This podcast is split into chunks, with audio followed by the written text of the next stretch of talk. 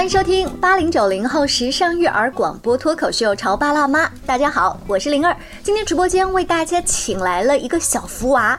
为什么说这样介绍他？因为我每次看到他对我笑嘻嘻的时候，我都觉得他好像年画里的娃娃。来，有请我们的小福娃跟大家打个招呼。大家好，灵儿姐姐好，我叫李晨，今年七岁，在合肥市阳光小学上二年级。灵儿姐姐，嗯，你知道我为什么叫李晨吗？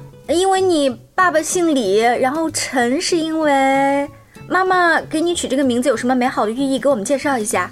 因为我爸爸姓李，妈妈姓陈。哦，原来是这个原因。哎呀，我真的是没想到这个灵感。哎，我跟听众朋友们说一下，刚才我们开场的那段桥段不是我故意设计的，是他忽然 Q 我，把我给 Q 在这儿 Q 懵了。我想问一下，就是你上节目，你你此时此刻会有点紧张吗？李晨，有一点紧张，紧张是什么感觉？就是感觉我的肚子会很疼，那你能忍吗？忍不住。忍不住，现在要去上卫生间。我我可以让我们的听众听首歌，然后让他休息一下。不要，不用啊，小朋友在直播间里面虽然有一点点紧张，但其实他努力在克服，而且在争取做到最好。我想问，这种紧张的感觉，你平时的学习生活当中还有什么时候会有类似的感觉？就是我每次比赛或表演的时候都会很紧张。比赛，你参加过一些什么样的比赛？演讲比赛，嗯，还有架子鼓比赛。哇哦，呃，当底下观众很多很多，而且可能都有评委老师坐在最前面的时候，你会非常非常紧张。那你通常都是怎么跟自己说我要克服那种紧张和肚子疼的感受呀？就是我一直在忍着，台下的时候非常非常紧张，上台就一点都不紧张了。哇，真是比赛型选手！刚刚我在节目一开始就说，我称呼为你为年画里的小福娃，因为我很喜欢看你笑嘻嘻的样子。嗯，身边你的家人跟朋友也这么夸过你吗？没有，都没有。就是我的老师夸过我，嗯，说什么？就是他给我贴了一个福字的贴纸，然后说就说我是小福娃。哇，也这么夸过你？你被别人夸奖或者是肯定表扬，那种心情是什么样的？非常高兴，非常高兴哈！今天呃，李晨来到我们的直播间呢，给我们带来了一个粉红色的文件夹。这个文件夹里面有厚厚的一些他平时的，嗯，算是学习的汇报总结，还有呢是一些你获的奖状。这个是你们学校的一个特色的文件夹吗？是的，嗯，它叫什么？它叫成长档案袋。嗯，能给我们来呃随便打开哈，翻一翻当中，你觉得是你自己得意之作的一些作品都有些什么？我最想介绍的是《阳光少年假期生活手册》。嗯，它的第一页是寒假计划。嗯，我来翻一下哦，这当中有寒假计划、阅读记录。还有阅读手账，阅读手账哦，呃，还有一些练习啊、玩儿的一些建议，家务劳动的建议，好家风伴我成长的实践活动。哎，我很感兴趣，这个好家风伴我成长的实践活动，你觉得什么是家风？我觉得家风是家庭一起去的，一起做的事儿是吗？对。啊，那你觉得你们家的家风，如果用一个成语或者是用一两句话来总结的话，是什么呀？我觉得我们家的家风非常热闹，非常热闹，喜气洋洋的，嗯，很团结，是吗？是的。哦，那你们家最近全家一起做的事情是什么？全家一起做的是拍全家福。哇，全家福！那你们都穿了什么样颜色的衣服？是，然后摆了一些什么 pose？跟我来介绍一下。红色的衣服，嗯，用一些道具摆，嗯，比如说用扇子，嗯。就是我和妹妹拍照的时候，我拿着一边扇子，然后妹妹就拿着另一边的扇子。嗯，然后都是大红色的，是吗？是的，很有过年的感觉哈。对，你喜欢过年吗？我喜欢。你跟我说说，在过年的时候，你都体会到了一些什么？感觉很喜庆。嗯，而且家里都会贴上春联。嗯，又很热闹。而且过年那段时间，爸爸妈妈一般是不批评小孩的。我们有一个这样的习俗，就有什么账以后年后再算。对，你们家有这样吗？呃，有，嗯，我看过一本书叫《中国年》，它里面说，如果家里人打碎了碗盘，就要说一声“岁岁平安”。嗯，反正，在年里面呢，我们有很多跟平常不一样的习俗，这个不是每天都这么做。要是平时打碎了碗，爸爸妈妈可能会批评，但在过年期间，一切都好说。在过年这段时间，还会有除了妹妹之外的一些亲戚啊、小朋友啊，而且我们会有更多的糖果、糕点、大鸡腿吃，是不是？是，而且我过年能给家里人准备礼物，还能收到压岁钱。你你从小到现在收到压岁钱都是怎么处理的呀？就是如果我想买东西的话，嗯如果妈妈不给我买，那我就用自己的钱买。嗯，但是要给妈妈打报告吗？就比如告诉妈妈我想买那个糖果或者什么样。我先跟他说，然后如果他不同意的话，我我就会跟他说，你先帮我买回去，我还你钱。你真的会还吗？真的会，真的会还，然后妈妈也真的会收你的钱呐、嗯，有时候不收，有时候收。我想问问李晨，你跟你现在的班里的同学，你们一起聊小朋友的压岁钱一般都是怎么处理的？被他们的爸爸妈妈没收了吗？还是你们都是自己有自己的一个小账本在管理呀？嗯，我以前是记账本的，现在不想记了，我放银行里。你是真的银行是吗？是的，哦，那你知道放银行有什么好处吗？我比较喜欢用银行卡取钱，每次去取多少？因为那个计算机它不认识一百以内的钱，嗯所以我只能取一百或者比一百大的数。嗯，那你对你今年呃马上过年会收到的压岁钱有什么新的计划吗？比我如说要把它攒起来，买一个什么大件儿啊，或者是有个什么大的想法。我比较想给妈妈买一件衣服。我们通过节目，妈妈已经听见了。不过我真是一个孝顺的女儿啊啊！在我们手边，刚才我也提到李晨带来了一个他的这个呃寒假的呃生活手册，这个当中肯定是有对上一个学期的总结，还有对这个假期的计划。能跟我们说一说这个寒假你有一些什么样的计划吗？在学习啊、娱乐生活呀等等。这个寒假我准备记一个寒假计划表。嗯，这个表里包括哪一些？是不是早晨几点钟起床呀？几点读书呀？读多少分钟啊？这种类型的呀？不是的，嗯是我线上课送的计划表，嗯。它上面的内容很多，不过有一些都是我能做到的。哦，所以如果做到了，你或者是妈妈会给自己一些什么小小的鼓励吗？不是的，就是我每次做到就在上面贴一个贴画，贴画就相当于积分。比如说一百积分可以去玩一次游乐场，哇，三十听上去很棒啊！三十积分可以看一次电影，嗯嗯，三个积分换一块钱。都是有不同的叠加的这个计划，然后你就决定什么时候去实现它、兑换它就好了，对不对？，对我准备把最终的积分给攒起来，一、嗯一起一起去对个大卷儿。对。但这个大卷儿是什么？我们今天在这个麦克风前先不说，让他有一个 surprise，好不好？好等到下一次，说不定你再来这个节目的时候，你又有一个更大的计划要跟大家来分享。那我们今天这个节目上半段尾声的时候，我们请李晨小朋友在这个节目当中跟我们再来说一说，这一个学期结束了，你在想这一个学期，哎，我哪一些事情做得很棒的时候，我们挑三个你觉得这一个学期李晨我做的很棒的事情，跟叔叔阿姨们说一说。我觉得我做的很棒的事情是每天都能阅读，嗯，坚持阅读。和妹妹友好相处，嗯，还有可以主动写作业。可以主动写作业，不用妈妈催促，是不是？嗯很会自己的时间管理，太棒了。刚才其实我问李晨的这个问题，我想在我们节目前的各位爸爸妈妈，或者说作为小姨、姑姑之类的，在呃过年这段时间，咱们走亲访友，都可以跟家里的这些晚辈小朋友们来说一说，就不要嗯年夜饭吃饭的时候就问你考多少分了呀，问这么实际的问题，我们也没有问您今年年终奖拿多少钱啊，对不对？好，那我们稍微休息一下，广告之后呢，我们请李晨的妈妈做客直播间，跟我们说一说，哎，这个小朋友，你看一看就侃侃而谈哈、学习啊、生活各方面都被指导的特别的有条不紊，背后的妈妈到底是怎么做到这些的呢？你在收听的是《乔爸拉妈》，小欧零二，叫你变成更好的爸爸妈妈。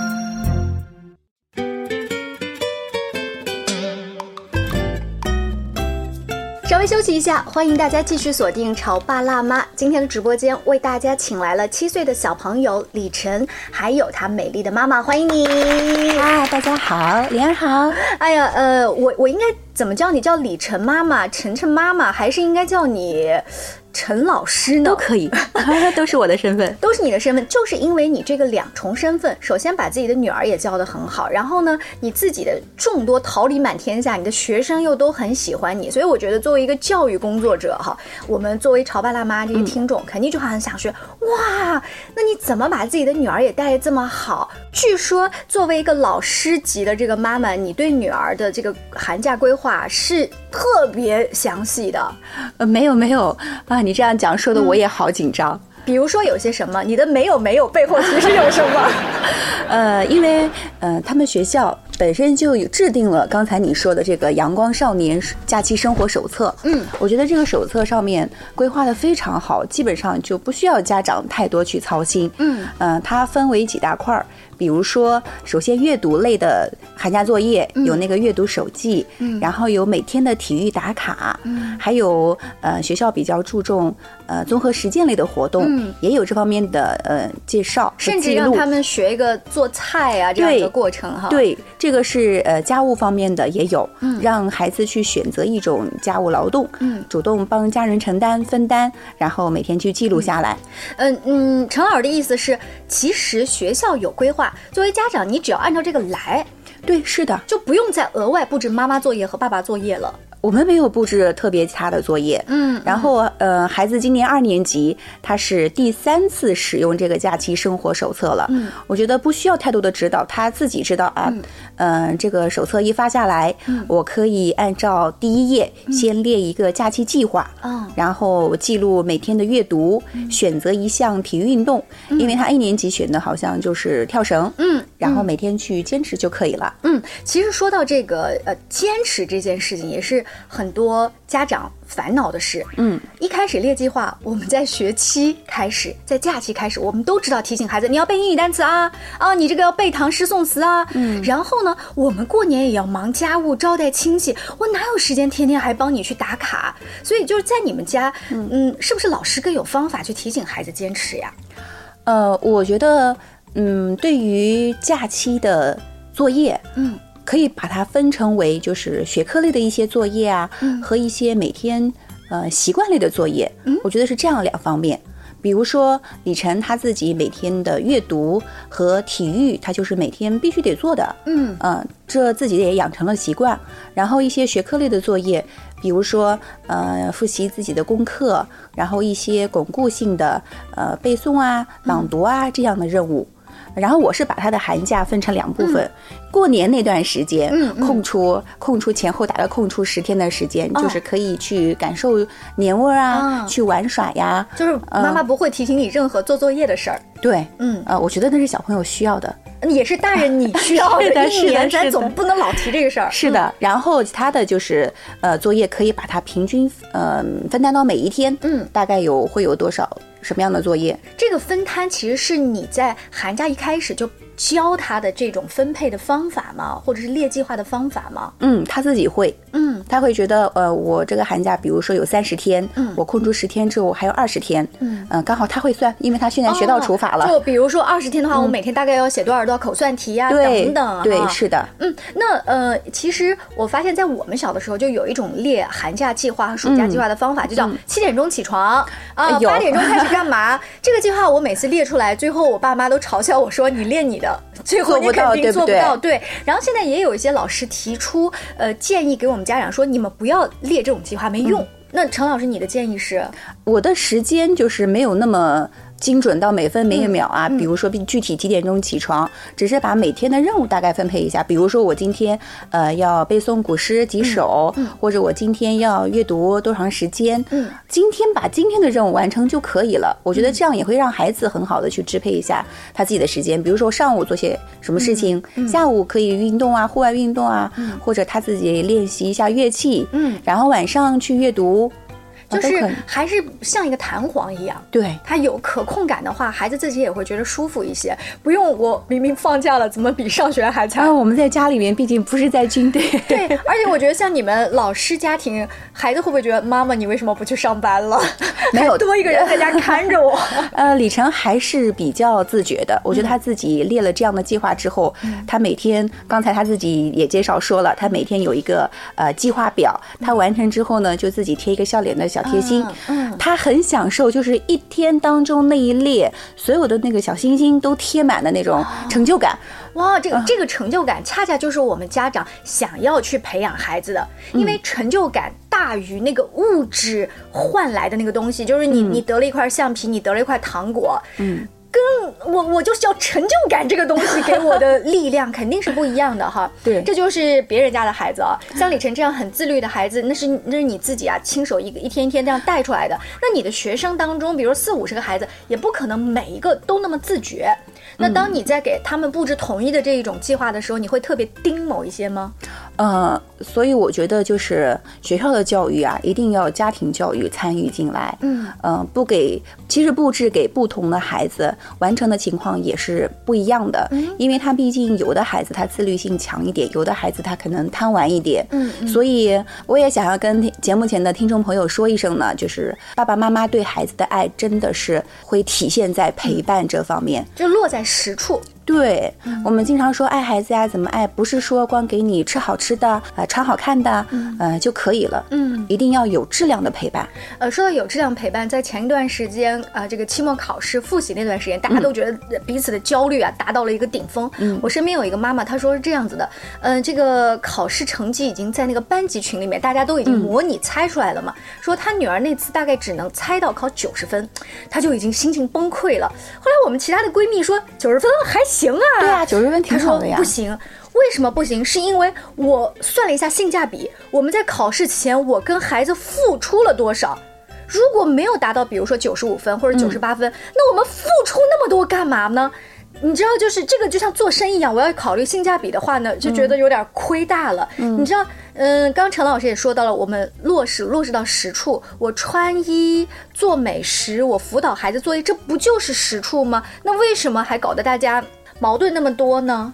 不理解孩子吧？对啊，不、不理解。对啊，可能孩子想要一个苹果，但是你给了一筐梨，嗯，所以你没有达到孩子的预期，他可能呃会有这样的亲子之间的矛盾会产生。嗯嗯，所以嗯，父母跟孩子相处，我觉得一定要多沟通。呃，一般陈老师在家里面，因为你有两个女儿嘛，然后跟就是小朋友之间去聊那个就是真的心里话的时候，会有些什么小技巧和方法吗？包括跟你的学生，因为我觉得大家会有一种我为什么要跟你聊心里话？特别是孩子越来越大的时候，他会说我要跟我的闺蜜聊心里话，兄弟聊，我干嘛要跟你聊？哎，会，我觉得现在孩子长大了，他那天突然跟我说，我想跟你说一个秘密。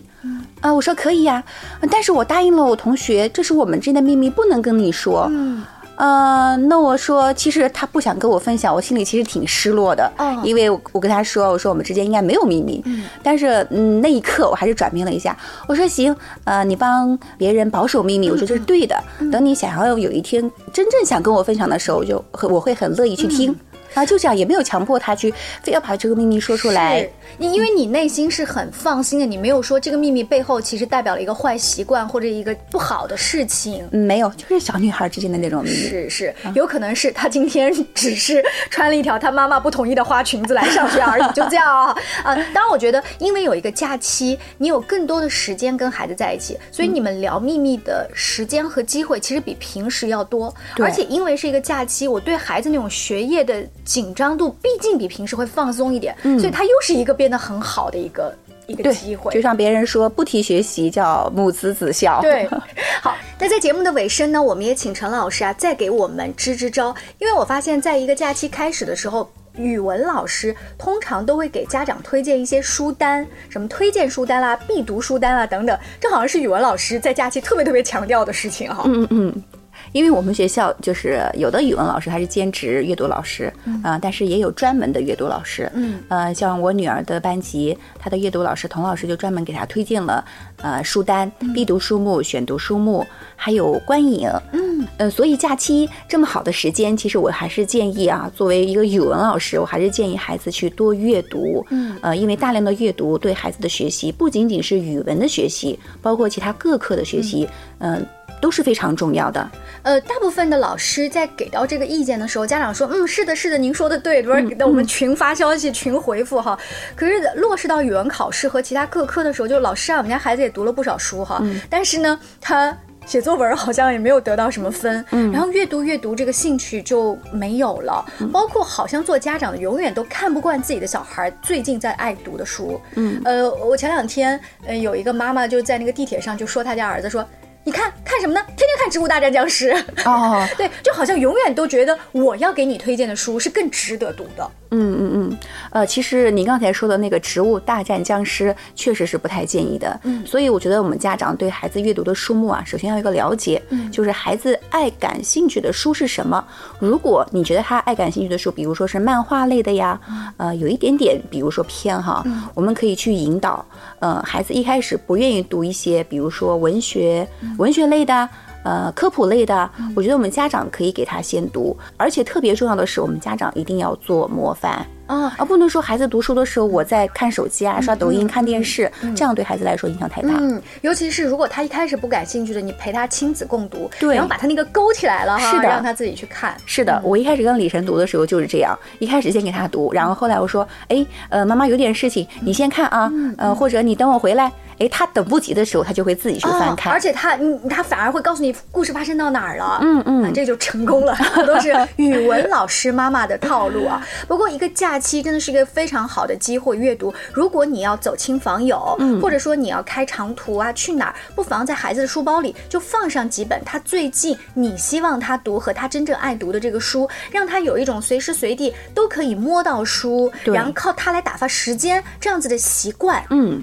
你像李晨，他最近呃，他比较迷恋的是像我们小时候读的那种小人书哦我最近给他买了一套呃四大名著，嗯，因为我们知道四大名著读起来非常难，包括我们现在自己，所以对他呃对他来说，我是想给他先有一个了解。启蒙哈，对，呃，最近在讲的就是那个《西游记》，昨天才讲的，其实才讲的第一章，嗯，呃，是美猴王出世，哎，他自己特别感兴趣，每天晚上就会缠着我给他讲，嗯我自己也是重温一遍，重温了一遍之后呢，说不定一家三口在假期里还可以再把八三版的《西游记》老片子拿出来看一看。那个一般到暑假才放。